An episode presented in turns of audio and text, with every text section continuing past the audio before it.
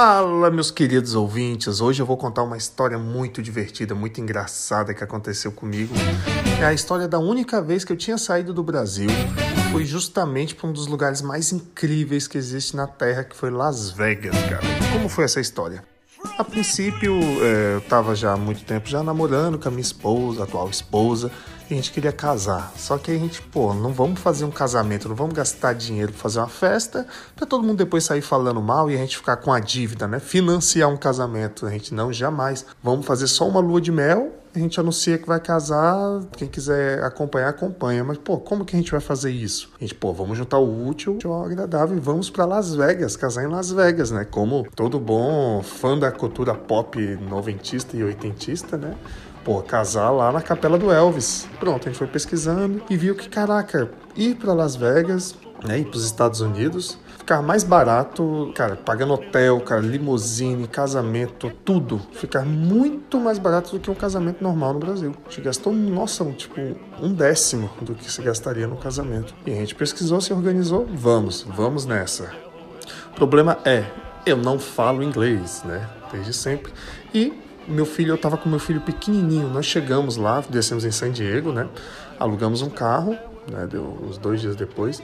E fomos para Las Vegas de carro, carro alugado, atravessando aquele desertão bonitão lá. Mentira, a gente foi por fora do deserto que eu fiquei com medo do dar problema e não tem o que fazer, ficar lá no deserto morrendo. Aí nós fomos, né? Foi a família da minha esposa, um monte de gente. A gente combinou quem quisesse ir podia ir, lá. Aí a gente foi, né? Foi no caso dois carros que nós alugamos e fomos seguindo resumindo só a parte do casamento. em Las Vegas, é, o meu filho pequenininho, ele tinha um ano e pouco, dois anos, agora não lembro, não, era, um ano e pouquinho, ele era muito pequeno. Cara, cheguei em Las Vegas, povo, quero jogar no cassino, quero fazer isso, quero mexer naquilo. Aí eu, caraca, velho, vou botar só uma moedinha naquele negocinho ali e vou, e vou puxar pra ver se eu consigo fazer os três desenhos iguais e ficou rico, né? Igual a gente vê nos desenhos animados. Aí eu fui lá, botei meu filho no meu colo, puxei o negócio. Aí do nada veio segurança, indignado, velho. E começou a pagar um sapo pra mim em inglês. E eu, meu Deus, o que será que esse cara tá falando? É porque não pode, né, cara? Eu tô entrando num cassino com a criança, ainda mais de um ano no colo, o cara me expulsou.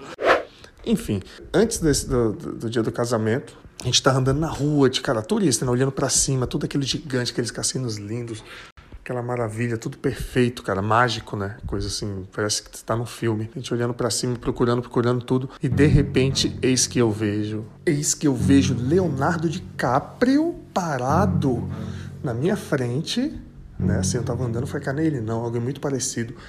E eu, caraca, é ele sim, velho. Aí eu fui chegando perto e eu, caralho, Leonardo DiCaprio, velho, o que que eu falo? O que que eu faço, velho? O que que tu faria, você, meu caro ouvinte? E ele tava, tipo, olhando para cima, tipo, com aquele, tentando ler alguma coisa lá em cima, aquela cara de sol, aquela cara quando você tá tentando ler uma coisa e o sol tá batendo na tua cara. Ele, tipo, com a mão na cintura, assim, tipo, com um terno, cara, e o cabelo batendo assim no vento, ele tentando, olhando para cima para ler alguma coisa, e eu, caraca, velho, Leonardo DiCaprio, eu vou pedir pra tirar uma foto com ele, velho. Ai, meu Deus, o que que eu faço? Não sabia o que fazer, velho, mó vergonha. E eu, cara, velho, agora ou nunca, né, velho? Nunca mais vou ter oportunidade de ver pô, Leonardo DiCaprio. Aí eu cheguei, velho, do lado dele, assim, devagarzinho. Eu falei, cara, mofo, o coração tá, tá, tá, tá, tá, tá, desesperado. E eu, gente, é, americano é muito doido mesmo, né? Tipo, porra, o cara tá aqui do lado e não tem ninguém assediando ele, né? Tá, tipo, mó de boa. Eu fui, cheguei do lado do Leonardo DiCaprio, olhei pra ele, assim.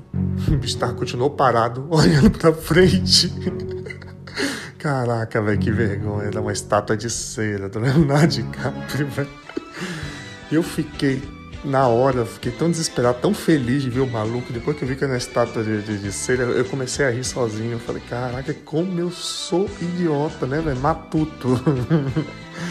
Essa foi a história do Leonardo DiCaprio. Aí Fomos lá, casamos, eu fui lá no Elvis, lá na, a gente casou na mesma capela do Elvis mesmo. Foi muito divertido, escolhemos três músicas.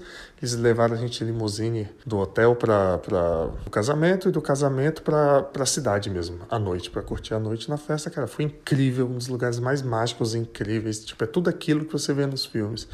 Surreal, cara. Bebida de graça, música tocando, show, telão, loucura, velho, cada um por si, gente gravando filme.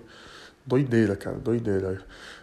Isso foi ruim por um lado, porque pô, a primeira experiência que eu tive internacional foi num lugar desse, né? Aí depois que eu vim morar em Portugal chega, me deu uma tristeza no coração, velho.